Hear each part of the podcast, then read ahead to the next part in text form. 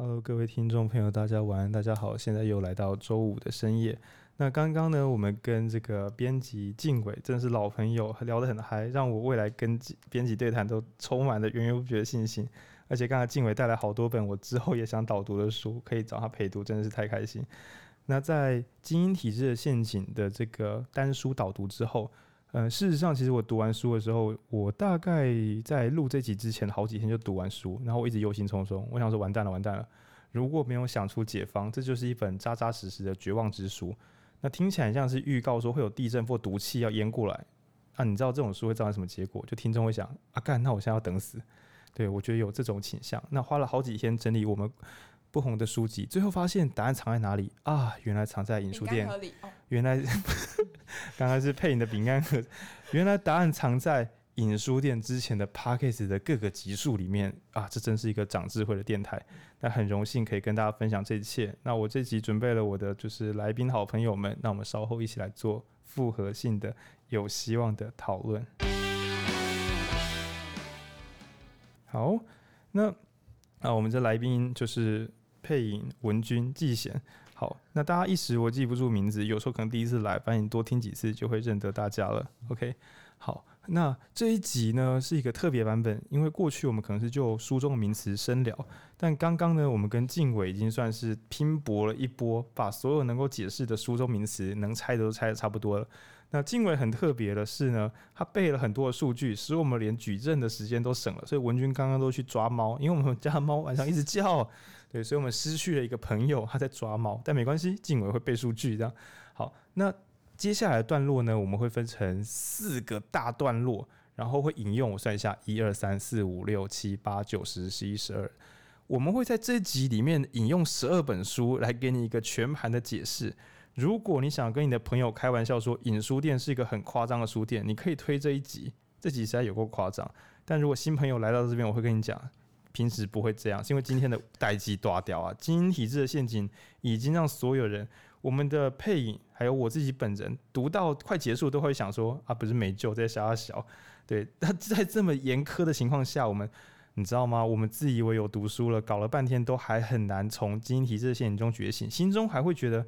那又能怎么样？这不是最好的吗？对，这个毒素是这么的深，对，所以我们不得不使用超大量解毒剂。那在第一个段落呢，我们会聊的是零规则的高压统治。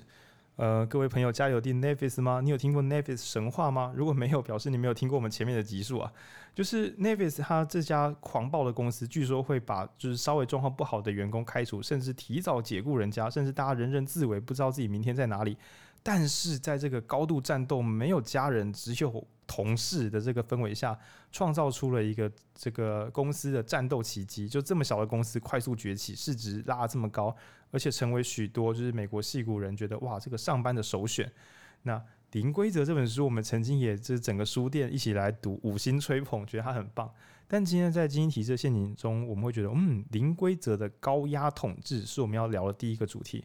那第二个主题，我称它为“自由豺狼”的尽头，就是引用自我们之前导读过的一本书，叫《自由的豺狼》。那理想的国家有两个部分，一个是可以把事搞定的政府，对，要要水有水，要电有电，要刑法有刑法的安全政府，你要提供给我。那另外一方面呢，则是有脑子清醒、愿意关心公民、关心公益、关心国家的这个公民体制，就是说政府要有能力，然后公民要记得出来监督政府。如果两方的力量是平衡的，就可能可以达成达，就可以让国家进入一个名为自由的豺狼。因为政府多一点专制，那这个国家就变得不自由。公民如果力量过强，政府可能也会瓦解掉。那我开个玩笑，就是说自由的民众去打破水管来作为诉求，结果大家就渴死了。这种愚蠢的事情如果发生，其实也算不得是什么自由国家。那但是自由宰狼会不会有尽头呢？我们稍后会来用三本书来讨论这件事情。好，那前两个段落呢，其实都是在借用不同的书聊聊这个困难的现场。那第三阶段我们想聊的是聪明的、有方法、有解方、有救的书。这本书叫做《激进市场》。第三段我们会来聊激进市场的救赎。那我们来聊聊聪明人能不能用聪明办法解决这些乍看无解的问题，这段会有点乐观，对，那如果之前没有听过激进市场的朋友，我稍后可能会没办法一一举例，因为那个例子太巨大、太好玩了。我但我等一下真的不能讲，会聊录不完。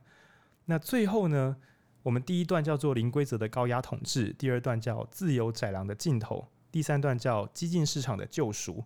最后，最后，如果我们只是一个普通人，我该怎么拯救自己？那第四段我想要用的是《阶级世代》这一本书，它是谈教育、谈贫富差距的书。那我称它为《阶级世代的曙光》。就我希望大家在听完最后一段的时候，会有一种嗯，我今天还是可以睡得着觉。对，世界虽然有不妙的可能，但是有救的这个机缘，或是说正向的能量，好像还存在于这个世界上。我甚至还可以对自己做一些作为，让自己能够未来过得更好。对，因为我们前面讲一些体制的时候，有时候你会想，我要等谁来救我？我有这个能力去拯救我自己吗？但最后一段会告诉你，有的。嗯，在探索之中，我我的读的书是有限的，说实在话，就是顶多就是近期这四五十本，但从中还是找出了一些暂时的参考解方。那我也相信，真正的专家学者。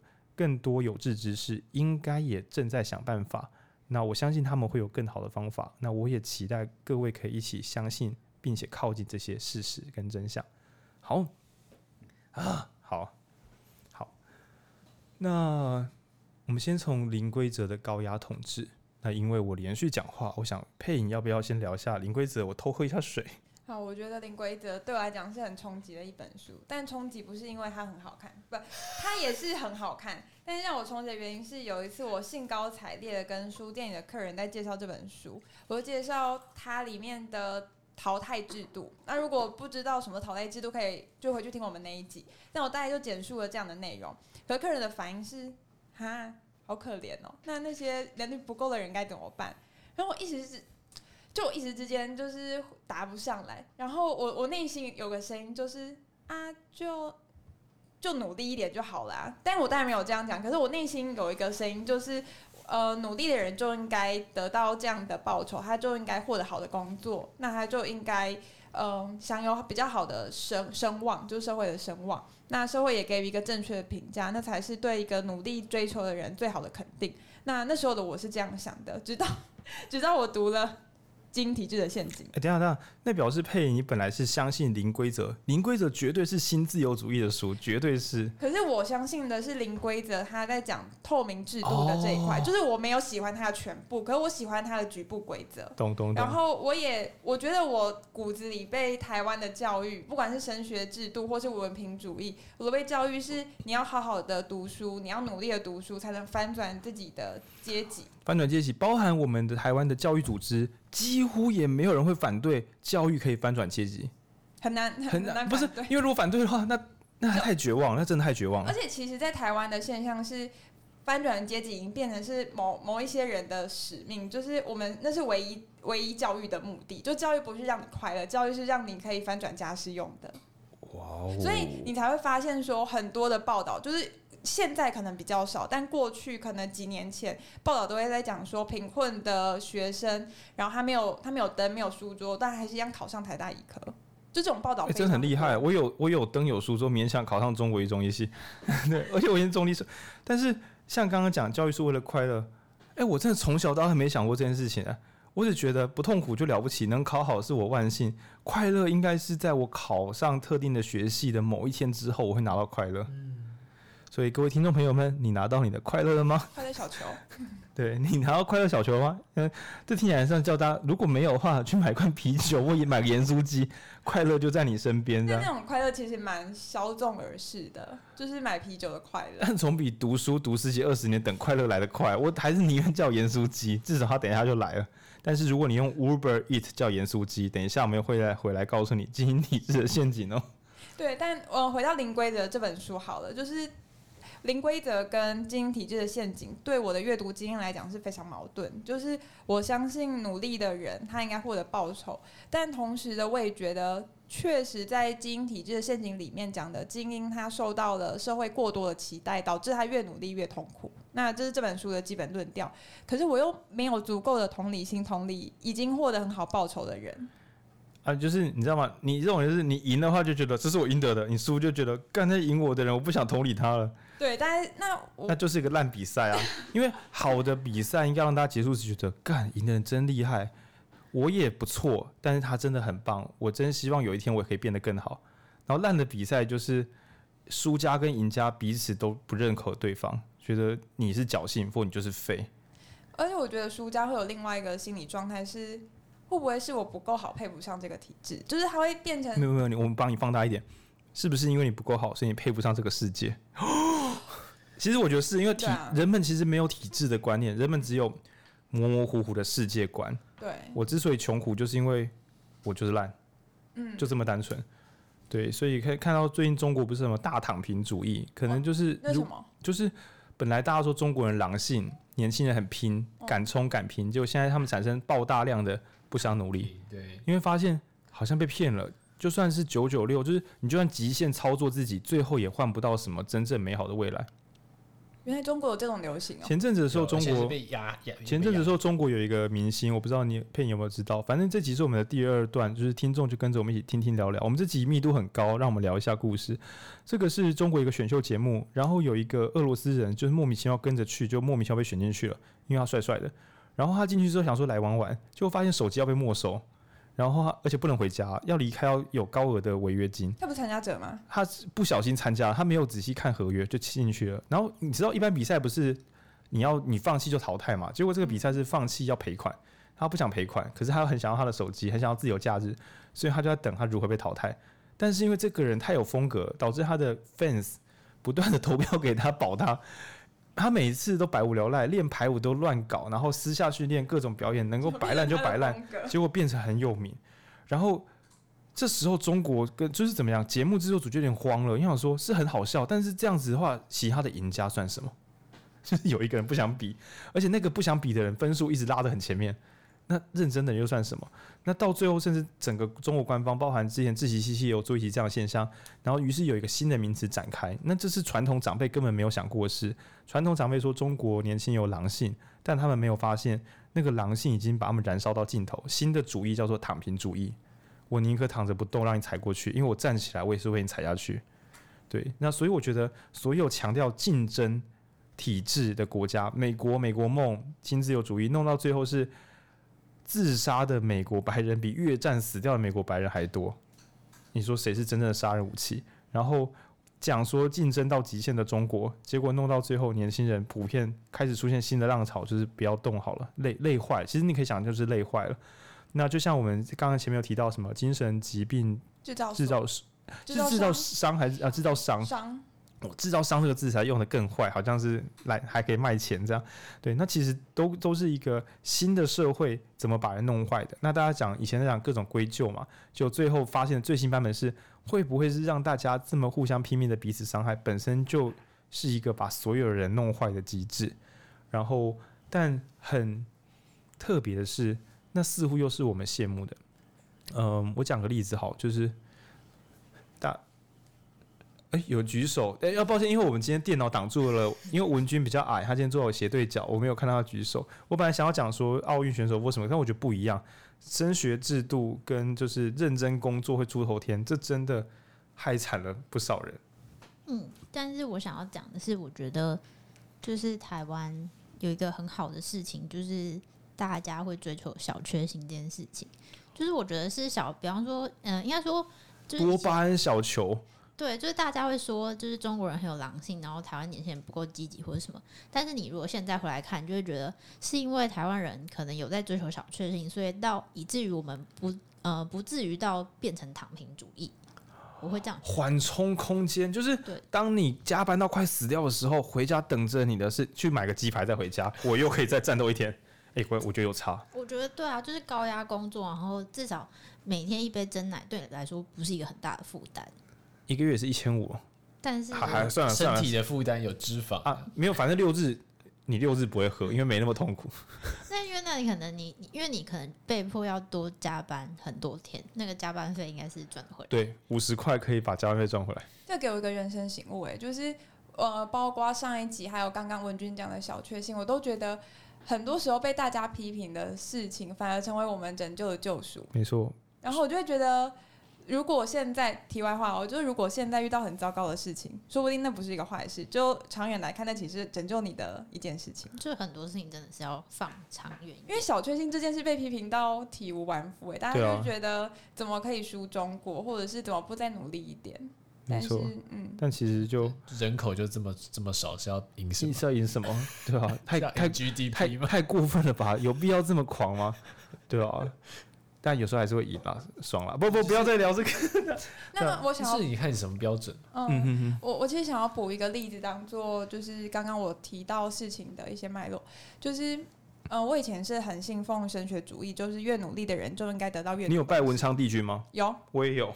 这样算信奉神学主义吗？不吃牛肉吗？哎，我是吗？不吃牛肉是跟文昌有关吗？对，因为文昌他 fuck，因为我们家种田的，所以我们的规则只是种田不吃牛。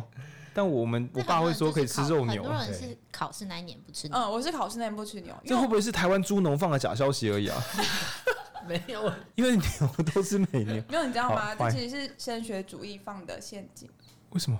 我不晓得，就是 牛肉跟它是竞品吗？好，反正哦，原来如此。对，反正呃，我以前是这样的一个人，然后直到我。高中的时候成绩变得非常的差，那因素很多，有可能是就智商不够，也有可能是哎，他、欸、你你可以不要对自己讲这种丧气话。我们现在要拯救听众，你但是我智商不够。好，反正就是有种种因素让我的成绩不好。那我那时候非常的绝望，绝望到就是我以前信奉的一切，觉得好成绩就代表一切。但如今我现在成绩已经是，比如说，嗯，班排二十五名，然后全班三十六个人，我就觉得我已经。我已经尽我的全力，但都还是没有办法得到很好的成绩，那我算什么？然后你有没有想过，张女是个好学校？哦，张女帮大家科普一下，是彰化女中。对。开太夸，大家都彰女没有这么偏，你这样子我们听众彰化人会生气。你这样说，彰中是彰化高中，彰中压起来。哦，彰化唯一的女子高级中。彰化在台中，在台中的下面是台湾的中部，你不要做这种科普啦。一一中是哪一中，我都不敢讲话。对啊，一一中倒是会夹到你张女，张女是个名校，好吗？好，反正就是我那时候非常的难过跟绝望，我觉得可以用绝望来形容。后来我甚至有一点忧郁的倾向。就是每每到我要写化学考卷，我就一边写一边哭，因为我知道自己里面不及格，就是一边写一边哭。最近配你录音的时候，有时候会对他很凶，他也会有这个倾向。对，我跟化学考卷是没有两样的。好，总之我觉得也是从从这件事情让我开始觉得会不。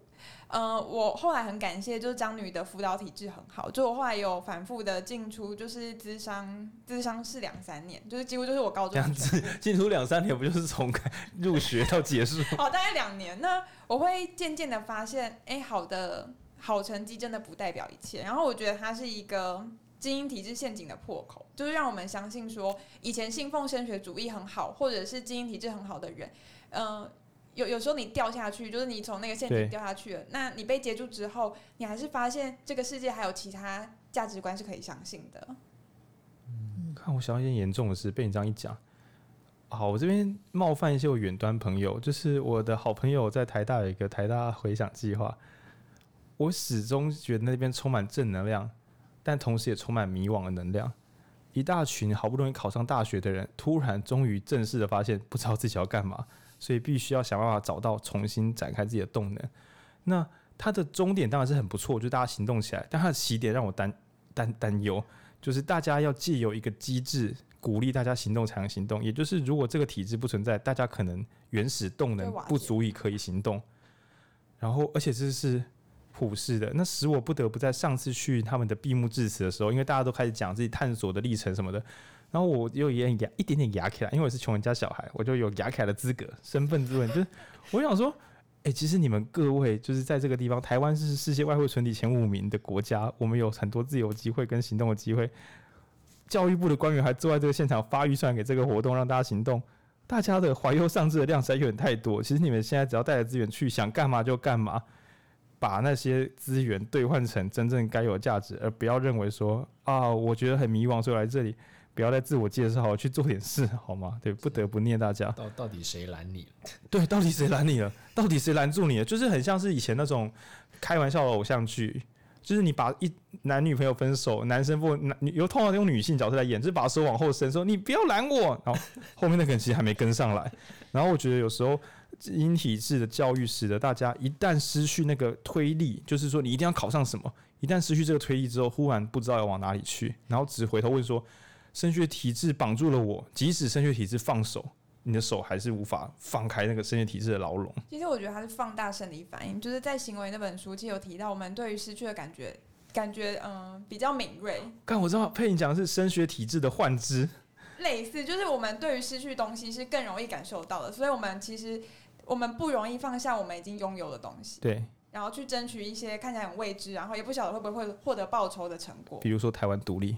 不不是啦，不是不是啦，那个应该是会很不错，只是现在有些别的困扰。百年追求啦。对，百年追求。然后，嗯，我觉得欣赏神乎其技的人生，就是我自己也觉得很欣赏那种极限的美学。可是有时候会把极限的美学跟升学体制混为一谈，就是你个人想要追求那是有选择的，可是升学体制的绝大多数人是没有选择的，尤其台湾可能。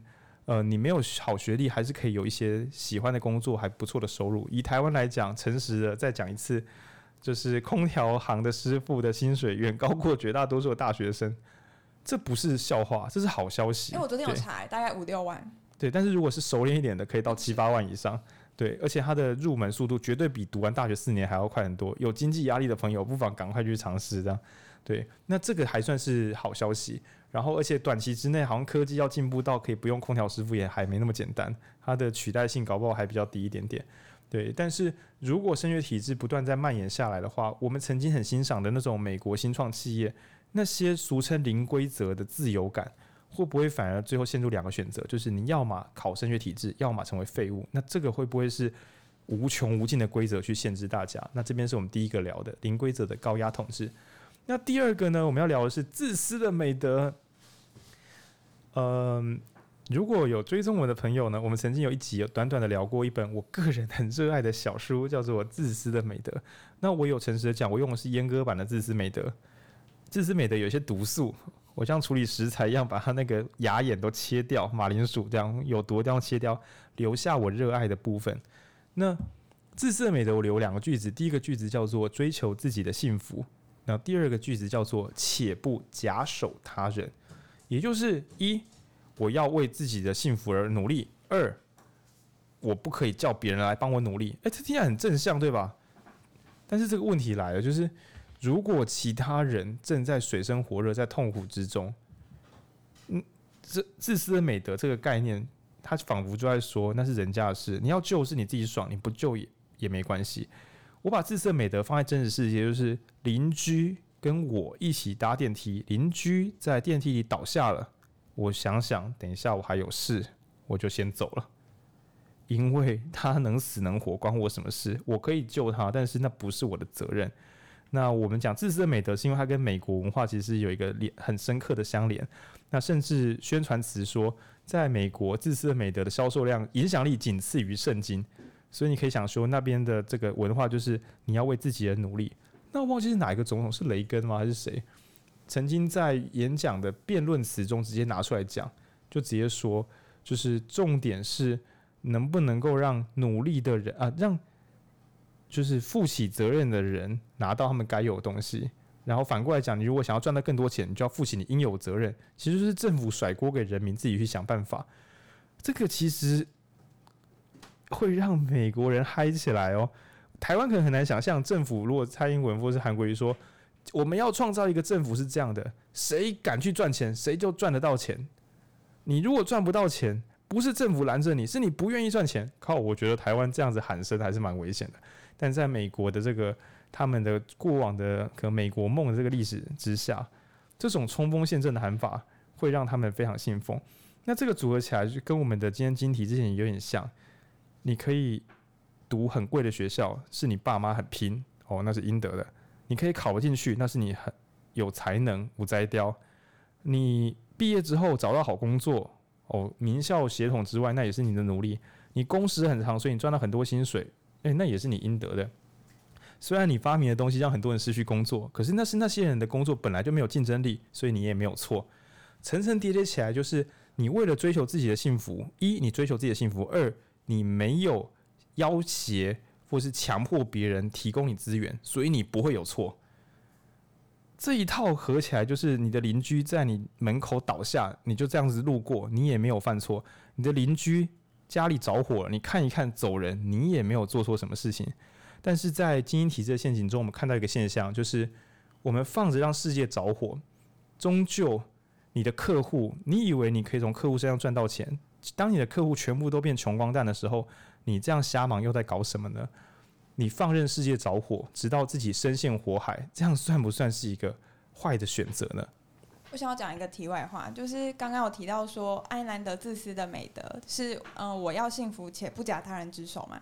那我会想到，既然基因体制陷阱讲的基因很很像世袭式的，就是因为我们爸妈有很好的教育资源投注在我们身上，所以我们可以有好的选择。但是如果当我选择离开这个基因体制的陷阱，那我是不是爸妈的损失？那爸妈是不是也可以用这个来要求我是要实践他们就是投呃他所投注在我们身上的资源？我会换个想法说，曾经贵族是世袭，现在说基因体制不是世袭啊？你要自己去考，努力才有啊，对吧？就是对，我们要花钱，还要孩子努力才有，所以他不是世袭。但是，一旦不世袭的结果就很严重。所以其实他并没有放弃的选择，他一放弃就一无所有，他只好再回头。刚刚说你可以持有，你也可以放弃，啊，放弃又怎么样？你前面的努力都化为乌有，靠飞。那那那那那你就很像问我说，你每年要缴一个保险，不然你的房子被收回，但你可以自由选择要不要缴，可是你没有别的房子喽。好啊，那我脚就是了。所以我觉得其实现在跟过去有个很大的差别，书中有提到，就是我们以前的人可能是靠地。赚钱，比如说我收房租，那我就算呃我的儿子不接我的事业，那我的地还是可以继续赚钱。但是现在一旦我把我的资源投注在我的儿，比如说我的儿子身上，但是我的儿子一旦不愿意选择我让他选择的，那我的人力资源可能就会蒸发掉，我所投注的成本就会完全的消失，完全没有办法收回来。那这个会让我觉得后辈更难挣脱在经营体制的陷阱里面，因为。我们可能就会有很多考量，包括哦，我已经让我的父母花这么多钱了。那如果讲说用自私的美德解套来讲好了，难道我们的幸福都不是？呃，难道我们的幸福都没有依靠爸妈吗？难道我们都是自己努力吗？那我觉得他会变得非常的困难。对，然后其实也可以想象说，所有认真补习过、所有认真在考试中努力的人，几乎都慢慢的无法想象。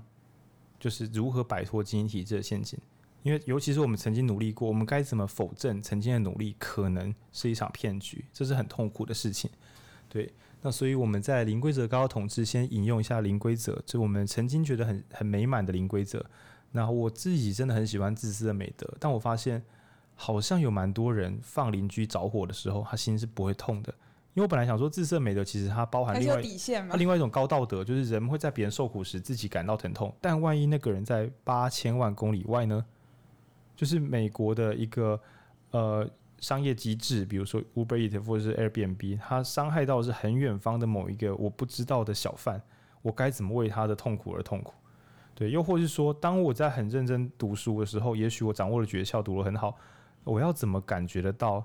那些考不好的同学其实很自责，或是觉得自己很糟，他甚至还要掩饰这个状况，因为怕越弄越糟。然后怎么会有一个比赛把事情搞得这么糟糕？对，而且没有人清楚他。对，那第三个在零规则高效统治里面的话，我想要引用的是约翰伯格的《够了》。那《够了》的这本书，约翰伯格先生是当今最有名的 ETF。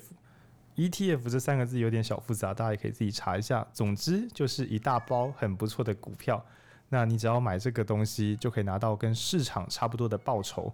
也就是说，整个股市涨五趴的时候，你大概也会赚到五趴的报酬。那你会说听起来很没有企图心？那这正是约翰伯格的 ETF 的神妙之处。他认为我们最终只能够赚到跟所有人最终只能够赚到股市成长的报酬。这句听起来像废话，但许多人心中想的不是这样，会觉得如果我我掌握趋势，我就可以多赚一点，那别人会少赚一点。对，但是约翰伯格先生会觉得，所以你来股市是想要多捞一点钱吗？那你想要赚多少钱才够呢？所以他的这一本书叫《够了》。那我想要引用这本书，是因为约翰伯格先生非常认真的教导大家要搞清楚状况，抓到自己的节奏。那赚钱会有一定的数量，工时也该有一定的数量。我们这边要聊的是新自由主义有一种止于至善的倾向，比如说你的车可能现在开得很快，明年的车可以开得更快，今年的车省油，后年的车更省油，听起来是很进步的。但是在这个进步之中，没有人会去问我们必须付出什么代价才可以这么进步。就比如说，呃，我我举一个我喜欢的例子，可能政府或是企业花了很多钱研究长照机器人。让未来的老人可以被比较温暖又舒适的机器人照顾着，然后感觉到被爱。OK，那但是可能要投注很多很多的人力资源跟成本去研发，而最终导致的是大量的本来可以当好照护员跟长辈建立关系的这些人们全部失业，然后长辈换到了可能只是一个跟本来的照护员差距不大的金属照护员。你绕了一个这么大的圈，做出一个跟本来差不多的东西，而且让很多人失去尊严、失去工作、失去消费能力。嗯、追求这样的进步到底是在干什么？那就很像我今天也跟朋友聊天时想说，我们花了很多力气打造一个企业，让我们楼下不是你现在很喜欢吃的摊贩，收入一个月比一个月少，因为他们很多外送。都被呃 Uber Eat for Foodpanda 收走，那本来可以赚的钱有一大半都被这些跨国企业收走了，只为了我们可以在家里边多省五分钟十分钟，而这些店有一天会因为我们快乐的在家吃他喜欢的东西，然后倒掉，你能想象吗？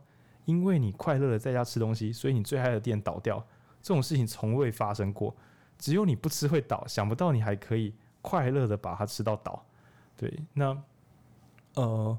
我们到底想要多么进步的世界？这个另外一句话其实是要说，我们到底要花多少代价来换得我们今天的进步世界？你愿意让所有人都幸福一点，但是 f o o Panda 跟 Uber Eat 要十五年后才会出现吗？那你愿意看电影的速度慢一点，你非得走进电影院看电影？对，那 Netflix 会晚五年、十年出现，但是有很多人暂时不会被抛弃在呃精英体制这个教育的窄笼之外。对，然后就像刚刚上一集的时候，季前有提到，在关键时刻，外科医师甚至会觉得，我们是否不要这么执着最困难的技术，而是应该花多一点资源，让更多医师拥有基本技术，来帮助更多的人。这是相反的概念，因为过往来讲，我们都会觉得，宁可从一万个医师中挑一个医师成为顶尖的天才，推动我们一切的进步，即使很多医师会觉得。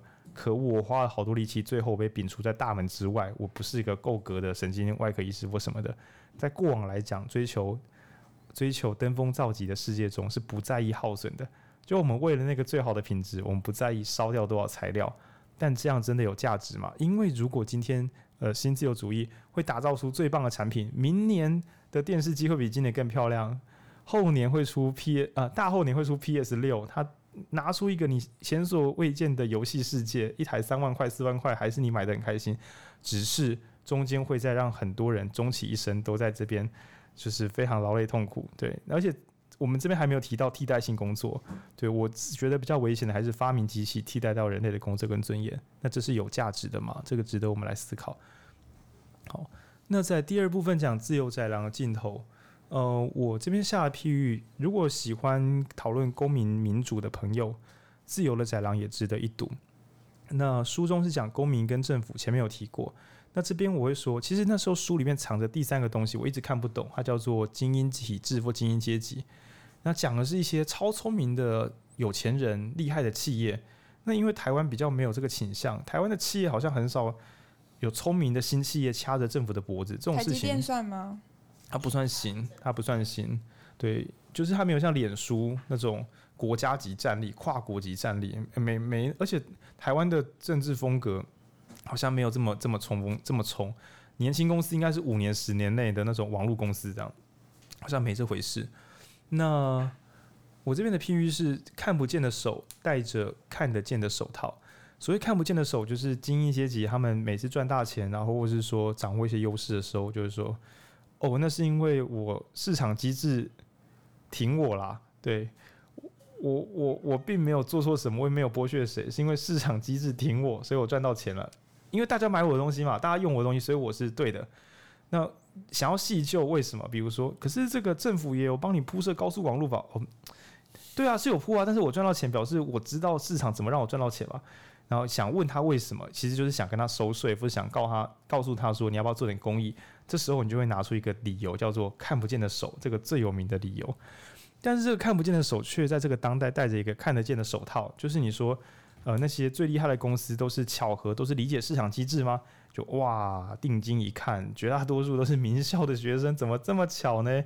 对，因为在呃精英体制的陷阱有提到。当今的超高等教育，台湾这个可能是高等教育，我们讲的是超高等教育。美国那种超高等教育教出来的学生，他们开发出来的技能，都是这个时代需要的全新技能，而一般民众或是一般的学院学生根本不能掌握它，所以变成超厉害的人创造一些只有他们能做的工作，那就算了，他还会取代掉一般人的工作。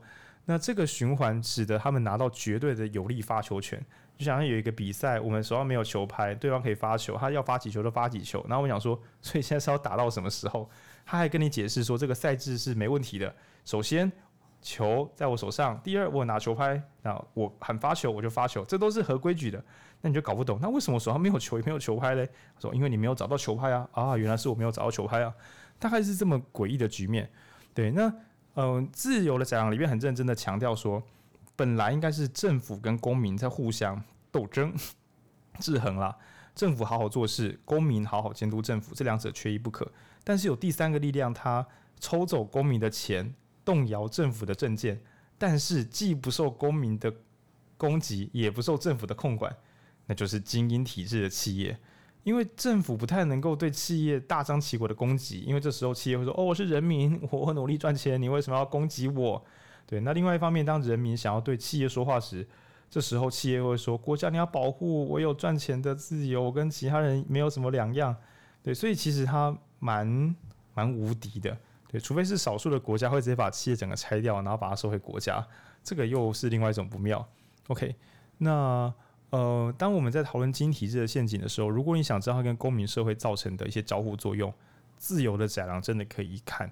对，里面所提到的精英体制，就是这本书的精英体制的陷阱打造出来的一个民众无法防守的怪兽。我曾经想，民众为何不防守？现在我懂了，因为民众可能会觉得啊，就是他们有本事，他们很厉害，他们也做出很棒的商品呢、我们为什么要伤害我们的同胞做出来的厉害公司呢？对，所以他真的是两面都躲得不错啊。那我想要讲一下，就是我们上一集有提到说，呃，个人在面对经营体制的陷阱，我们可以做些什么？那我们最后是收在政治选择上面，就是如果政府有相关的对应措施出来，像是呃基本收入等政策，那我们可能就呃不要傻傻的就把球丢掉，就是政府做球给我们，我们该就接起来。如果这是一个可以信任的政府的话。那应该是这样子。那我会觉得，嗯，这件事情的隐忧跟公民关系可以用来用一个说法来譬喻，就是呃，用远一点的例子好了，像是在谈性别平权。那我们都会认为进步倡导平权的进步团体，然后要求就是呃男女平等好，或者多元性别平等这件事情，女生或多元性别应该会很支持。但其实遭遇到的困境就是，往往女生是最反对的人。那听起来很矛盾，就是为什么被保护的对象反而站出来反对？那我觉得跟基因体制的映衬关，就是对称的关系是，呃，我们因为就是被这套体制说服，所以我们每个人都有自己的位置。那我们也是这样相信，活到二十几岁、四十几岁，甚至六十几岁，所以它是我们一辈子相信的东西。那如果有一天有人跟你说没有，其实不是这样子的，我们都是平等的，我们都平权的，你等于是。就算对这个人是有利的，但你依旧还是破坏他一辈子的信任。那我会觉得这个是很很难的地方，就是当我们要呃想要突破基因体制的陷阱的时候，真的是重重的难关。嗯，没错，那就很像以台湾为例的话，呃，蛮多底层的或是说一般家庭的朋友会觉得面试制度对于穷人家孩子是不利的。那这件事情也是一个蛮可惜的想象，因为。就是其实反而是传统的升学考试已经证明了，就算是只考分数高低也跟家里的收入几乎有绝对的正相关，也就是人们所信奉的考纯粹只考才能够让穷孩子人定胜天的超脱自己阶级的负担，这件事是个神话。那反而是被所有人嘲笑的繁星制度，说什么啊分数低的学校第一名也可以跟着进台大，这样子根本就没有程度没有水准啊。那多年之后发现。就是从繁星进去的学生，平均成绩都还不错，就是高于远高于他们本来入学的成绩。以排名来讲，如果说入学的时候他是班上最后一名，理论上繁星的孩子不是应该整整齐齐的贴在最后一名嘛？各系最后一名，就考出来就不是，大家可能都还有进前一半，那就表示这个制度完全正确，甚至可以逆向推导，原来高中的时候在那边弄一些大能力分班，就是成绩好的放在同一个学校。原来这件事情的价值是这么的有限，就是原始成绩落后我们可能是十几二十个 PR 的学生，他只要高中时好好求学，上大学时表现跟顶尖学校的学生竟然表现差不多，那他高中不是在瞎忙，就是国中还要考高中那么拼死拼活，对，所以所以也许公民如果今天很可惜的，我自己明明就是家里环境有限，可是我又觉得不行，我好害怕面试，那些专家说面试可以帮助我们，我不相信。其实这时候就有点可惜。那当然，政府或知识分子自己就多争气一点，因为你真的要救人的话，就是救人救到底。你要拿数据出来跟他们说，我们设计的这套真的可以让你们可以有更幸福的可能。对，那就是知识分子比较辛苦的地方。但是也同意配音，就是嗯，受伤的人很可能因为过往的受伤，反而使他产生某种安全感吧，或是觉得我都受过伤，凭什么后面不受伤？那反而回来。拖着大家往下走，很像是小时候听什么《阿鼻地狱》里面会，就是只有一条蜘蛛丝，然后可以拯救大家。结果发现为什么救不起任何人？因为每个爬上去的人会把其他人踢下去，根本谁都上不去。那这是很可怕的事情。那我们后面会聊那个阶级世代，里面有一个简单的想法，就是嗯，之前有一部电影叫《寄生上流》，有一句台词，有人喜欢，有人觉得很恶心，叫做“我不是，如果我有钱的话，我也可以善良”。那姑且不论可信度，但是反过来说，就是。我的反向结论是，如果你尽可能表达善良，你很可能可以混入那些状况好的团体里面，然后误把你当自己人。对，这也不失为是一个好招的。OK，好，我们后面会有一些这个那个就是真实世界的骇客技术，然后再讲自由载量镜头，就讲公民嘛，我们人类的合作有没有终点？那我稍微借用一下第三种星星。第三种星星这本书，我们那时候录也录得蛮开心的，这是一本好书。简单的说。人类本来是一团散沙，一堆猴子，连叫都不会叫的猴子，小狒狒，小狒狒，而且不会吠的小狒狒，有一天忽然会叫了，对，就突然可以喉咙可以发出声音，声带发声的功能。那人类并没有拿来做一些搞笑声音，发一发就啊，就这样了事。人类发现，诶，这样叫可以传达一些讯息，也许是告诉我同伴前面有危险的东西，也许是告诉同伴我们两个一起上可以打死那个高大的家伙。不管人类的声音。到底做出了什么？总之，最后这些声音变成了我们的语言，它让这些野猴子们可以团结一心的合作，而这群脆弱的野猴子竟然可以打败高大的尼安德塔人。那这是一个就是对我们祖先的奇迹。那人类发明语言越演越烈，还发明文字，彼此互相沟通，然后万众一心建立伟大的东西。呃，直到基因体制的陷阱，就是。人们好像发明一种新的语言，讲我们是我们，你们是你们。那你们这些普通人没关系，虽然你们没有学城市语言，虽然你没有学商业沟通、商业模式管理啊，对，竞合思维什么，没关系啊，事情交给我们来就好了。你们就就是虽然工资会少一点，但是整个世界变好，这是没关系的哟。那公民政治呢？嗯，你们这些没办法把自己搞好的人，公民政治我也没有很信任的，还是就交给我们来就好。对，你们如果不乱搞的话，就对这个世界最好的一个行动了。就是很难得的，人类从有语言可以互相合作，竟然我们走进一个崭新的终点，就是少数的强者跟大多数的一般人渐渐的无法沟通。那呃，当新自由主义创造越来越多的商品，我们会会不会像烧瓶里面的细菌，不断的繁衍，不断的做出新商品，最后到达一个转捩点，就是再也没有消费者可以买商品了，因为所有消费者都被你这一套基因体制穷死了。那到那一天到来的时候，我们所有这些人类，地球上的人类们，跟烧瓶上的细菌又有什么两样？对，这个终点会到来吗？那我觉得可以从第三种星星得到的是，我们曾经是用语言彼此合作，那难道我们要在今天走向沟通的终点？对。那我想要补一个圣经小故事。好啊，好啊，赞赞赞！就我谈到语言，我就会想到巴别塔的故事。嗯，那巴别塔就是有一群人，他离开了东东方之地，然后来到一个新的地方。然后他为了让，就有一群小撮的人，为了让大家可以看到这一小撮的人的荣耀，所以他们决定建了一个高塔，让自己的荣耀可以传播出去。那上帝就看了这个高塔，就很不高兴。那他上帝的认为是说，呃，只要变换语言，就是让语言变得很很多种、很分歧，他们就没有办法沟通。那没有办法沟通，那这座塔它就不会越长越高。那我就觉得这个很像精英体制陷阱的隐喻，就是呃，精英体制它追逐的是塔越来越高，世界的某种进步感。对，那。呃，语言变化让大家没有办法沟通，就是我们再也没有办法经历同样的经历。就是那个语言不是真正讲话的那种文字的语言，是指我们共同的经历。那也就是我们第一集谈到的，我们不再有相同的消费场所，我们不太有一样的求学经验，然后慢慢的，我们生我们整个人生都没有共同的交汇，最后我们无法沟通，那我们就变得世界越来越乱。那还是要跟听众朋友强调，这是美国的现况，以台湾的现况，很多。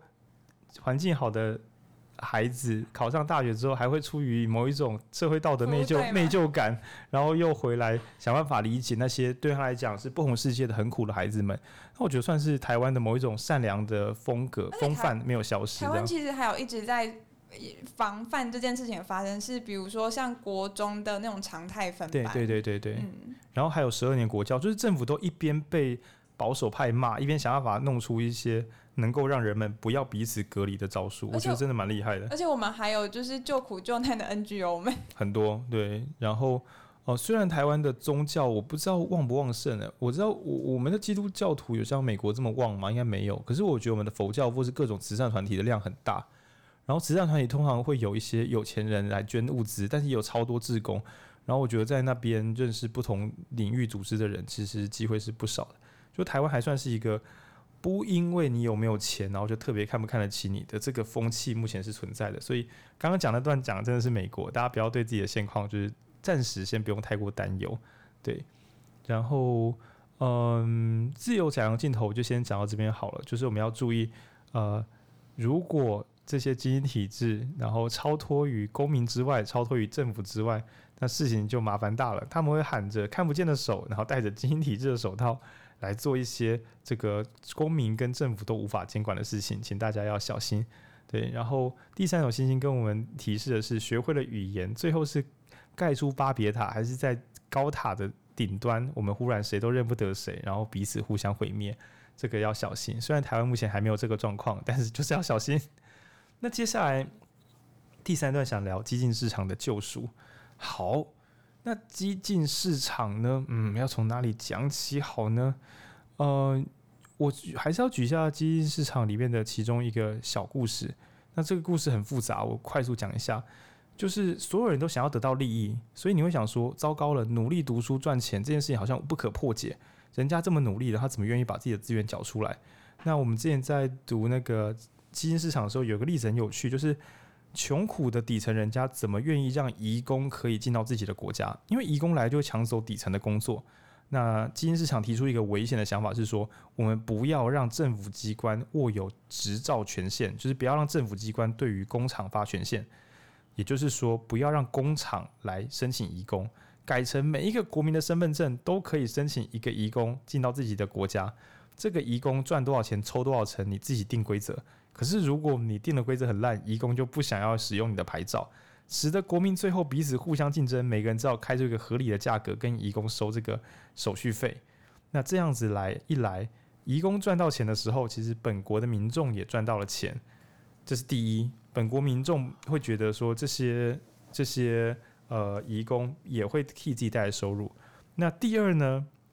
借由这些移工跟本地国民一对一的相处，使得他们彼此互相认识。就像佩你前面提到的，对，如果人们互相隔离的话，其实反而很容易变成，比如说我看到二三十个移工聚在一起，跟你跟一个移工接洽，因为你为了赚他的钱，所以你认真跟他接洽，这件事情本身是不一样的。那这是基因市场提供的其中一招。那这一招只是要讲，就是这么麻烦的问题，他们还是要想办法再解决，然后。呃，我会说那是一群相信自由市场的聪明人，但是他们心中抱有善良的心，不希望自由市场最后造成人们彼此的分化跟毁损。然后，如果要讲自由市场用钱解用钱来解决钱的问题，或许我们可以讨论一下最近的五千元之乱。这个五千元之乱，我自己没有 follow 很深，不知道有两位要不要补充一下？那我先讲好了，就是我最近在看五千元，大家的争议点有两个，一个就是我们应该是要直接发现金，还是我们要一样用一个票券的方式？这是第一个争议点。第二争议点是我们到底要让民众花一千元换五千元，还是直接发四千元给民众？还是直接发五千元？然后第三个好像是我们应该称它为。呃，纾困券还是振兴券，还是消费券？还是消费券？就是这名字代表这个票的功能不一样，也会代表这个机制的设计也要跟着改变。因为机制就代表着要实现目的嘛。如果是消费券，那我们的用意应该是要让大家好消费，就是花出这个面额超过五千元的金额。但如果你是振兴券的话，那也有可能就是要以店家为本位来思考什么对店家才是最好的。那这大概就是五千元之乱的三个争议点。对，那当然可以想象说，政府之所以发这个券呢、啊。一方面是为了让民众可以稍微，也许是买方出问题。所谓买方出问题，就是说我是消费者，我好我没有薪水，所以我需要这个券让我日子好过一点。另外一种可能是卖方出了问题，就是店家快穷死了，需要民众拿着这个钱当小小小花洒去浇浇花，因为店家快死掉了。到底是哪一种呢？其实我也不得而知。对，然后。但是整体而言，其实政府打的大算盘应该都是：我把这个券发出去，市场动起来，大家活下去，我又收到税，钱又拉回来，完美的话应该是这样。我好像把钱丢出去，但钱终究回得来，大家都开心，钱也没有耗掉，真是太完美了。对，但是每当动这种想法的时候，其实就不完全是慈善念头。慈善应该就是我把政府欠个债，把钱发掉，就这样了事，我没有管会不会回收。但今天不是，今天会动用市场机制。那在聊这些的时候，我们就要。引用一本听众不知道能不能接受的书，虽然大家很喜欢我们电台，这本书叫《基本收入》。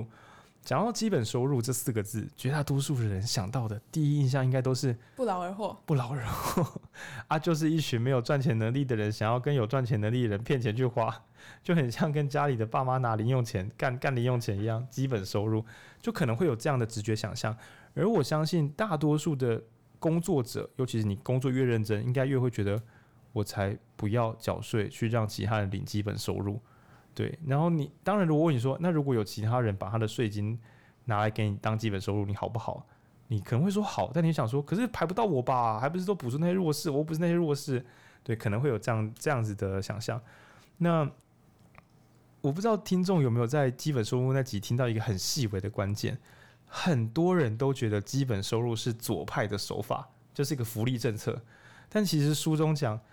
就是资本主义也许会有尽头。那我今天看精英主精英体制的陷阱，忽然觉得哦，原来资本主义的尽头可能就是消费者全部都倒光了，所以没有消费者，确实会有尽头呢。那资本主义相信人们自由交易才是最美好的世界，但是自由交易又可能弄成少数的人拿走大多数的钱，使得大多数的人没有办法交易。哇，为了让大家交易，我就要让大家自由。可是大家一自由，就有可能有人不能交易。啊，这个齿轮好像有点鼻子卡住了。那所以最后想出的一招是，如果少数的企业赚到爆干多的钱，比如说他们东机器的员工，或是亚马逊的全自动物流，他赚到爆多钱之后，我们跟他课一定量的税，把这一批钱直接平均的，很像膏药一样敷给民众，让所有人都有基本的消费力，确保大家有生存的尊严，同时也有消费的能力。以右派来讲。生存的尊严是一回事，大家还握有消费的能力，这些商品才有可能再次流动起来，不然有朝一日会变商品全部囤在货仓，你只能够降价乱卖，因为也没有人有钱了。那那天就是资本主义的这个末日。然后我们刚刚讲的这个这个无条件基本收入，我只有讲很浅很浅的，就是发钱。那至于该谁该领这些钱，每个人吗？还有为什么要这样发钱？它跟其他福利制度比，哪个好，哪个坏？比如说，今天的券是要排付还是不排付？是要孩子发多一点，还是说小家庭在一起发就好？这一切其实都超级麻烦。然后我直接讲啊，我也不知道该怎么做比较好。但是全世界最聪明的这些激进主义，这个激进是 radical，激是激动的激，进是进步的进。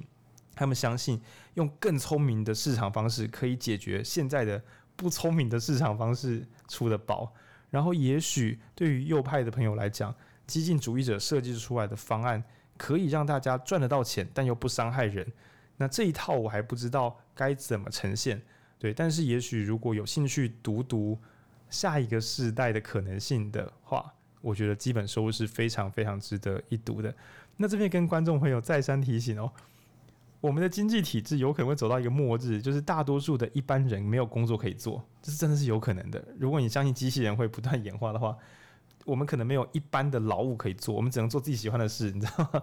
就是比如说你喜欢写作吗？你喜欢画画吗？你喜欢瑜伽吗？你要去做，哦因为我们已经没有劳动可以做了，不好意思哦。最可怕的就是当你发现这天到来，你没有任何喜欢的事情。哎呀，还真的要准备一下，因为我怕到时候大家是强迫要做喜欢的事情，这样讲有点奇怪。就是如果你什么都不做，很空虚，你可能还是要做点事情。好，那当那天到来的时候，我们的一般的所得可能。还是要用基本收入来指引，因为到那个时候，应该机器人都很发达，国家甚至买自己的机器人，然后来让机器人劳动，再收税，变很像是全民入股啦。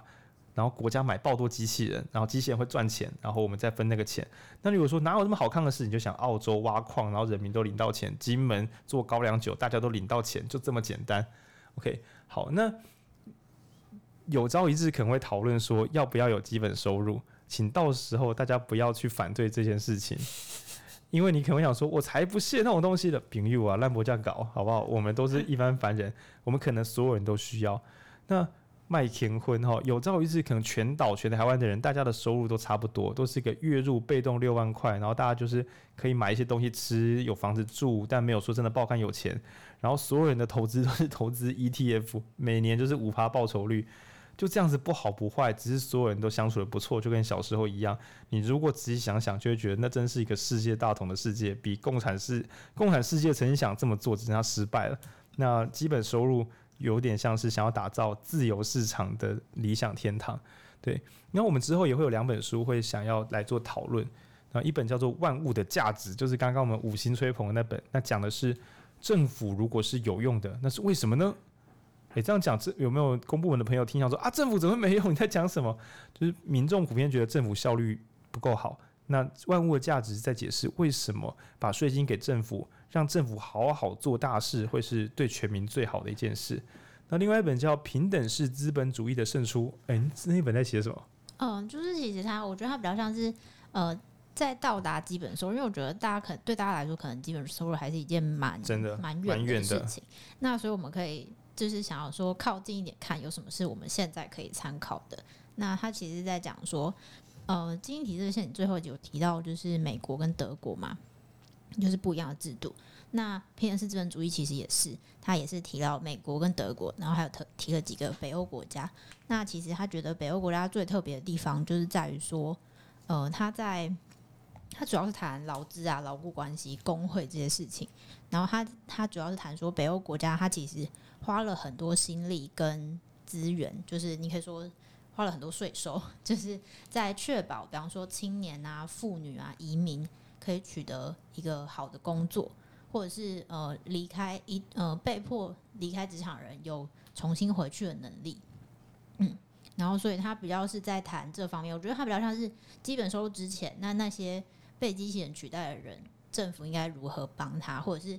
什么样的体制帮他们是好的？因为它里面有提到说，像德国的话，它制造业的工会可能很强，所以他们制造业，呃，制造业跟他们的等于说制造业的劳工的状况是好的，可是服务业的工会就很弱，那他们相对的状况就是不好的。那你可以想象最极端就是像美国，他们的工会可以先说是形同没有吧，就是所以雇呃，所以员工的福利就会很差，然后很很难争取，然后诶说取代就取代，然后有点像是。一个去谈这几个光谱的不同的现象，然后是我觉得是，如果大家有在大家在想说，哎，台湾用什么样的制度，或者是我们现在钱要花在哪里的话，是一个很好的参考。嗯，OK，好，那反正呢，虽然说大局不妙，但是还是有蛮多认真的人在在民众想办法之前，有一些厉害的人正在用整个大局观想办法。就很像是在每一个孩子痛苦的或是自己去挣扎这些教育之前，有人设计十二年国教，扛住压力去说真的啦，学测或是说什么呃不同的学习历程真的会比职考来得好。对，那到底是升高压力还是衰减压力？有时候都要过一点时间才能够验证。但是总之有很多认真的人正在想办法让这一切好一点点。好，那但是呢，在那些厉害人把事搞定之前。啊，我们该怎么办呢？那最后一段来谈阶级世代的曙曙光，现在曙光是曙光？所以 OK。嗯，我们曾经聊过阶级世代，讲说如果你真的家里很穷，该怎么办才好？然后事实上，在读精英体制的陷阱时，我也偷常常偷抄一些小笔记。其实这些小笔记都没有很善良。比如说，我看到一个小笔记是：如果你是所谓的精英阶级，跟你是所谓的一般民众都失业的时候，普通人在失业时看的电视，会比精英阶级的人多看十几二十个小时的电视，每个礼拜。那我就得到一个很白烂的结论，就是当我灰心丧志的时候，先不要看电视，因为这个可能有点危险。我其实搞不懂到底问题在哪，但我知道。反正他意思就是基因体质的人比较能够自救，所以我就觉得，虽然我还不懂为什么，你的意思就是看电视会有危险。然后他也提到就是独处，他说状况好的人可以选择跟自己的朋友相处，状况不好的人就只能够跟邻居或者家人。这边讲家人可能是贬义啦，意思就是你没有很想面对他，但你非面对他不可。那我就会想说。每当我状况不好的时候，我宁可一个人躲在家里，我也不要去参加一些没用的聚会，或是跟不喜欢的家人沟通相处。对，当然我没有跟我家人真的处得太糟，但如果你跟家人处得糟的时候，你状况一差，你就躲起来，不要让他找。对，因为这是我从书中学到的小撇步。那为什么要讲这些呢？因为我觉得有时候一时之间就是没有人可以帮助我们，我们只能自救。但是自救如果又只看大方向，比如说你只要有钱，你就可以变得善良。啊，我就是没有钱，所以我现在不太舒服。你跟我讲这些五四三，对，所以阶级是在里面主要是在讲有钱的家庭到底是做了什么正确的事情，让孩子变得未来比较有机会发展的好。就像精英体制的陷阱有里面有，就是慷慨激昂的说，精英家庭的孩子在像十八岁之前，大概多五千个小时在博物馆、图书馆、美术馆，叭叭叭。那我看到的时候，我就想说，我是个穷人小偷，我 I got it。虽然我很穷，但是虽然我也成年了，但我没事就会去图书馆、美术馆、博物馆泡一泡，因为不知怎么的，精英体制是这样做，而且好像五毫就偷这些小技术。那阶级世代也提到，对孩子好好的跟他互动式的说话，或是在生气的时候不要有暴力或是紧张的情绪，免得孩子永久性的受伤。那还有，呃，比较抽象的说，不要让孩子有孤注一掷的需求，也就是你不要让孩子觉得你如果没有怎么样，你就很烂。因为你这种说法会让孩子想要 all in 孤注一掷，那孤注一掷意思就是输一次就是输。任何比赛如果是输一球就是输的比赛，那就是一个会输的比赛。因为精英体制的陷阱。对，这是一个不应该这样比的东西。那精英体制陷阱通常是进就是输可能很严重，可是如果你让孩子有那种我稍微抖一下下就会输了，这个压力可能使他更容易掉球。那所以。我们未必能够理解超级有钱人是怎么教养的，但是也许从研究数据中去反向挖掘，做什么事情可以让你的孩子，甚至是现在的你自己，你能够有更好的机会。那我会说，很多时候会说啊，因为他们能够善良啊、爱啊，那我会说，那这些爱应该有零件，这些零件该怎么采买？我可不可以只买零件就好？我自己再回去魔改就好了。对，OK，那再下一个的话，哦，这是就很棒。我们上个礼拜谈的专家之路，其实因为我读专家之路之后，就是读那个晶体制陷阱，我就觉得，哎、这个有救有解。因为晶体制陷阱讲的都是怎么样打赢对方，就很像周杰伦三年二班，你知道，等机会就只想打倒对方，这种结果我不要这虚荣的骄傲，这就是精英体制的陷阱。因为你搞了半天不是为了快乐，而是为了干掉对手啊！你有没有想过，有一天没有人要打球了，爽你爽在哪？你这样爽在哪？那？专家之路几乎是相反的概念，它真的是 old school，就是反新自由主义。它讲的是你能不能试着专注在快乐之中，就不是为了打赢别人，而是我这球发的怎么样，我这个文字写的怎么样，我录音的这段录的怎么样？你能不能专注在自己的行为之中得到快乐，而不是所有的事情都感受不到，只觉得哦这个好烦啊，我录完我要吃盐酥鸡了。因为如果你只能够撑过苦难，那你赚到钱又会花掉。但你如果专注在快乐之中，一来你会自我成长，二来你不会有没必要的耗损，也就是我前面曾聊过的什么月入六位数全部拿去倒水沟，这种事就不会再发生。那如果是以体制或公司来讲的话，是不是大家能够好好的提升细节，而不是提升商业模式？什么叫提升商业模式？就比如说，我们跟别人合作可以降个五块钱，诶，我们这里有个新招，就是又可以怎么，就是可以再多卖几杯，团购的时候就可以再多降价，这叫商业模式。那提升细节就是让每一个产品变得更好，就相当于是呃，我们能不能够让长照的人类 或者人类的照护员能够有更细致的照护品质，而不是只想要说，诶，我们可以让他再多照顾两个人，这样子好像比较赚。对，会比较赚，会赚到钱的，但最后会坏，弄坏很多东西的。那一个人的话，专注在自己可以掌握的快乐之中去提升感受。那以商业组织的话，提升细节，提升品质，你就想说，我们终究会是精品店，因为商业模式可能最后就是拼快，然后拼大家的财务状况。那这样子可能不会把每一个员工个体当做是重要的单位，对，因为商业模式的话会很希望。我们的人力资源是可以自由流动调派，才不会被员工绑住。但这一套反过来又会害死我们自己。对，那专家之路是一本我觉得在可以成长且不会迷失的一个好选择。然后在阶级世代的曙光这边，也要提一下今年很红的那个，哎，去年还是今年啊？时间过得真快，是去年吗？致富心态。那致富心态这本书里面有提到，就是存下来的钱才是钱。那不管你是就是经济状况很好，你是所谓的精英阶级，那或是你是一个一般的上班族，不要用花钱来取得快乐，因为你最后要拿这些钱来赎得自由。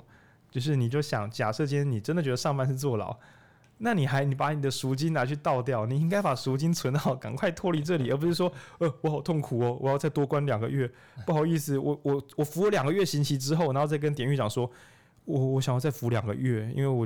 因为什么鬼呢？那因为什么鬼呢？存下来的钱才是钱，减少花费，你可以减少人生的耗费。这边人生耗费讲的是工时，你每一个乱花掉的钱，都是在逼自己多上一些没意义的班。那无聊的变有钱，可能会比拼命的变穷来的快乐很多。对，虽然说就是变有钱好像要很冲、很酷、很很很有戏剧性，但是把钱变不见，真的是一件很痛苦的事情哦。那最后呢，我们来讲超级科学鸡汤，就佩你前面有提到了行为。呃，我前面在跟我们后台聊天的时候，有我有一个假说，我还没有验证，就是同理心跟嫉妒心可能是师出同源。也就是说，我看到人家开很好的车子的时候，可恶啊！我的臭镜像神经元让我感觉到我在车子里面，然后我发现我没有在车子里面。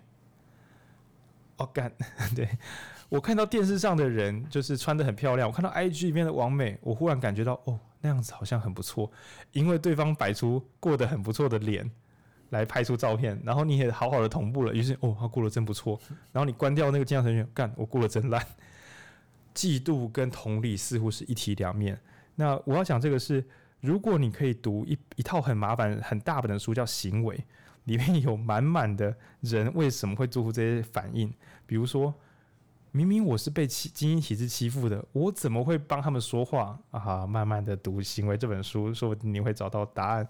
那又或者是说，为什么我会觉得不努力的人很恶心啊？你慢慢的看，会发现小时候你爸妈骂过你，使你把这个你的边缘和某个小地方，然后跟就是你把那个恶心的感觉跟不努力的人混在一起，所以你一想到有人不努力可以有收获，你就受不了，根本不想讨论。我们最后都是生化机器而已，这样对。我其实蛮同意，就是人是神话机器的这个譬喻。那原因是因为我们除了受到外在因素的影响，我们也同样受到我们内在的生理反应影响。那我想要举一个亲身经验的小例子来呼应上面我说的事情，就是呃，我小时候家里不有钱，就是有一点贫困，然后家里失和，就是让我身心压力都很大。但那时候我非常的胖，那胖的。让大家想象，就我大概一百六十五公分，然后那时候大概七十五公斤，就是有点丰腴丰腴的。但那时候用食量来比喻好了，就是我只要真的很焦虑，我可以直接吃掉一包吐司。一包吐司是几片？很长，六片装、十二片装那种长的吐司？那种瑞穗鲜乳六片装的。哦。然后我觉得，我我其实我后面想想就觉得很奇怪，就是第一个是，嗯、呃，为什么？为什么感到压力就会吃东西？然后后来当然有学到，那是跟你的生理反应有关，就是你可能为了要储存比较多的脂肪。那我小时候吃东西完全只是为了觉得内心比较安稳，然后所以我越焦虑就越吃东西。然后直到我就是高中，我发现这样不行，就是你的身心状态都会很差。后来我是到了大学，就是我我我当中也找了很多的方法，然后有去咨商过，还有就是呃各种反思。然后后来我选择的方法就是，只要我焦虑。我就喝水，我用另外一个行为来取代吃东西这件事情。哇，你用成瘾行为的变体，哎，你这个是很标准的行为治疗了，就是你自己替换掉。就是我我我还有替换过，我就是先用口香糖，或是我至少先吃，比如三片，或者我、啊、我只吃吐司片。你一定可以戒烟的。对，那我就慢慢的，当然还是很焦虑。直到我其实大学那时候，因为某些缘故哈，某些缘故，所以我其实大学那时候已经瘦到，我还我还是一样是一百六十五。那你是不是后来就改不吃饭只喝水？不是不是，我我突然想到，我讲错，我身高是一六八，不是一六五。没没关系，没关系。然后，但是我大学那时候体重是五十五公斤，就是我一下子掉了二十。对，二大概二十公斤。那那时候我还是非常的焦虑，我还是觉得我很容易复胖。然后我真的就像浩宁讲的，我就开始不太吃东西，只喝水，然后就变得有点病态。那我后来也觉得这样不行，所以慢慢的我就是从自我价值感，也就是去理解为什么我这么这么害怕变胖这件事情，然后到为什么身体的胖瘦对于美感的要求是重要的，就是从社会结构开始理解自己的身体。那我我会觉得蛮有收获，可是关键的改变是那个行为，就是我用另外一个喝水的行为来取代，就是吃东西的这件事情，它让我慢慢的更有力气的去思考，就是身体的改变这件事情。那我会觉得，嗯，家家里比较复杂，那个复杂综合原因啊，就是经济比较复杂或感情比较复杂，我们很容易都会被生理牵着走，比如说吃就。压力大就想要吃东西，或者甚至是我以前压力大就会刮自己，就是我那也不算自残，就是刮自己，或者是我我我没有办法去跟我的怒气，或是我不晓得我怒气可以到底谁能缓解我怒气，我我不能对我的家人发脾气，那但是我又受到了这种不不平之冤，那我的怒气到底要宣在，所以我就只好刮自己。那我后来也找到另外一个方式来，就是。取代了这个行为，那我会觉得《行为》这本书，它讲了一些常见的情绪机制，还有一些反应。那我会建议，如果真的需要帮助，还是可以去找咨商师，不管是咨商心理师或临床心理师，那甚至是精神科医师都，这些都是很好帮助。但如果你是日常生活当中想要更了解自己，那也是真的非荐非常推荐看《行为》这本书。我我其实是误打误撞的完成了自己的行为治疗，因为呃，我会觉得《行为》这本书是给如果你真的不太相信这个世界的其他人，我我觉得你不妨就慢慢自己读这套书。那我有点小悲观的想，就是有时候真的会有不知所措的时候，比如说为什么我这么生气？为什么我这么哀伤？为什么我看不起我自己？然后或是说为什么我我不能同理别人的痛苦？那这时候通常我们会有一个简单的假设，就是干我是不是有问题？我到底哪里有问题？那我会想，对你有问题，但这个问题可能不是只有你有，而且也不是无解。那行为这本书上下集总共大概有个一千页以上。你等你翻完的时候，你的心就平静下来了，因为你要翻很久。然后你几乎，除非你可能生物的基础不行，那你可能要找别的朋友，或者从别的书开始读起。不然，当你慢慢的读透行为时，我会说这是一种科学内观。就以前说啊，眼观鼻，鼻观心。现在你静下心来啊，我看到我的多巴胺，原来这就是喜悦的感觉。原来这个喜悦是这么空虚的东西，我不需要这种无意义的喜悦了。于是你产生新的法喜充满。那每当你半夜寂寞想要传讯息给前女友或干嘛的时候，于是你就想赶快去摸猫。我只是需要催产素而已，我是个科学怪人。我只是需要温的东西的摩擦，猫可以解决很多问题。不要把自己的人生越搞越复杂。那你跟着一起一群朋友听他们讲一些干的话、干政府或什么，听不下去，然后你心想啊，催产素，所有人一起做一件事情的时候会得到安定感。我不要破坏他们的安定感，这是他们使自己心灵安定的方式。那你在网络上跟人家吵架，被人家骂，然后想说，干他怎么可以这样羞辱我？我要去告他，我要去他家门口泼汽油。你就想啊，我的睾固酮压起来，搞不同使我想要维持我的地位，我觉得我受辱了，所以我想要压起来，放松。对，我的生理机制可能在，他可能以为我需要进入求生的这个决战的模式，但其实没事。那这些奇形怪状的想象，其实都可以在行为中慢慢的说，哦，原来我是这样子。那包含。我的压力过大，怎么把自己搞坏的？为什么有些东西我很有兴趣的，换一个行为模式之后，我喜欢玩的玩具变得一点都不好玩了？那这一切都可以在行为之中得到蛮系统性的答案。对。那我想要提供阅读行为这套书的一个阅读方式，就是你不要从头看到尾，就是你可能有问题再去找这本书，因为这本书它真的是包山包海。如果你从头看到尾的话，你可能就会迷失，你会觉得很无聊。但如果你是你你是想说为什么我会感到愤怒，而去看愤怒的章节，那或许你就会找到解答。那这也是为什么可以呼应浩宁刚刚讲的，就是如果你不信任任何人的话，你很适合看这本，因为有时候大家会觉得去看智商心理师或临床心理师没有用的原因，是因为，嗯，这句话有一点直接，然后可能也不精准，但我大概试着描述一下。好。呃，临床心理师跟咨商心理师，他们其实都是透过专业的训练，所以他们在接触眼前的你的时候，他会有一套方式。对，那那套方式，他当然不是固定的，可是他是有自己习惯的方式，所以他可能没有办法真的完全回答你的问题。有些问题，你就只能自己回答自己。那最好的方式当然是看书。那你会说，啊，可是书这么多种，我到底要在哪边找到我的生命之书？很简单，就是听 podcast，没有，就是可以说完你说的 podcast 这样。没有，我跟他说认真的，就是我们第一集在修辞的陷阱也有聊到，就是像那种很写很细的哲学书要怎么用。那为什么他写很细？就是因为他面面俱到，那你可以找到自己的容身之处。但是你可能你你的内心正在着火，然后你还看他面面俱到，你就会觉得有点崩溃。对对对对。那所以有时候我会觉得，嗯。就找找人帮忙，或是加速版，或是你平常没事就当休闲读，慢慢翻一下，嗯，对，都会有帮助。那紧急的时候找找可以信任的朋友也是很不错的。为什么我我最后明明我们在讲的是那个精英体制的陷阱，为什么最后说找找朋友聊聊也是不错呢？因为这是精英体制的陷阱中极度忽略的一环。就所有最强的人，最后彼此都是竞争者。我的同事明天可能也会干掉我，因为他做的太棒了，所以不需要我这个人来上班了。那台湾可能还没有这么激进的状况，没有这么激烈的情形发生。对，但我会说，呃，当人到人跟人到最后只有强者，然后彼此就是孤孤立开来，是很可惜的事情。那在那天到来之前，我想，如果我们身边至少还有一个人可以聊聊的话，那不要吝啬依靠他，因为我们实在都是有限的。那如果你说靠北，我还真的没有任何朋友诶。你都听我们这个台了，你私讯我们，我们是真的会回。然后，如果你问的问题真的难爆难到爆炸了，我们就会再找不同的书来试着讨论看看。我们会录像这样的一集，用十二本书回答你。尽尽力了，尽力了。因为我们现在还读四十几本，十二本一定会重复的。对啊，那就是希望。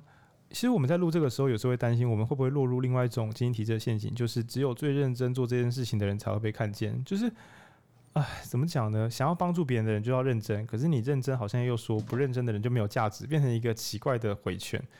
对，就就是我没办法用耍废来告诉你耍废很棒，因为我耍废你就看不到我，就这件事有点尴尬。那我最后只好说，你就相信，呃，有一些在努力的人，他不是为了获得自己的成就或地位或金钱，他只是觉得帮别人还蛮快乐的。那这种人是存在的，而且在台湾还蛮多的。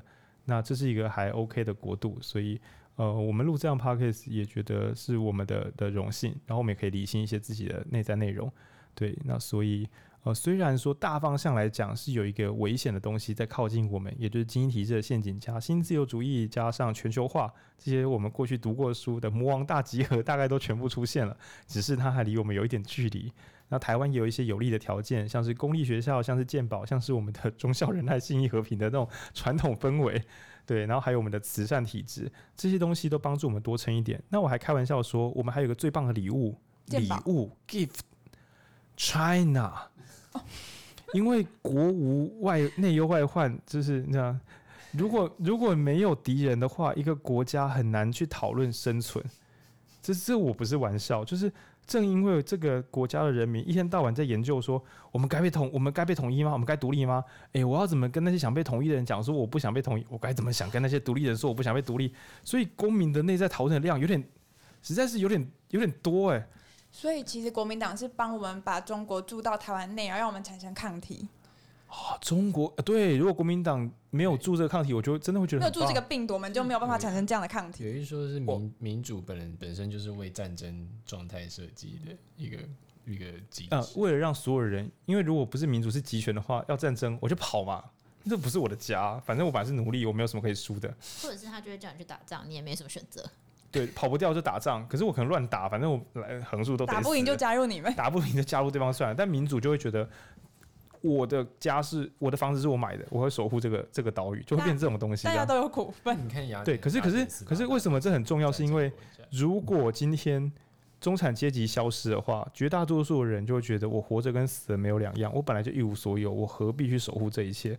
所以精英体制会变成一群超级强者，最后没有人要帮他守护这个国家，然后一样整晚被端走，这是很闹的事情。对，然后所以我觉得目前台湾还是有很多优秀的条件啊，包含像这样子一个优质的电台，对，也值得你倾听。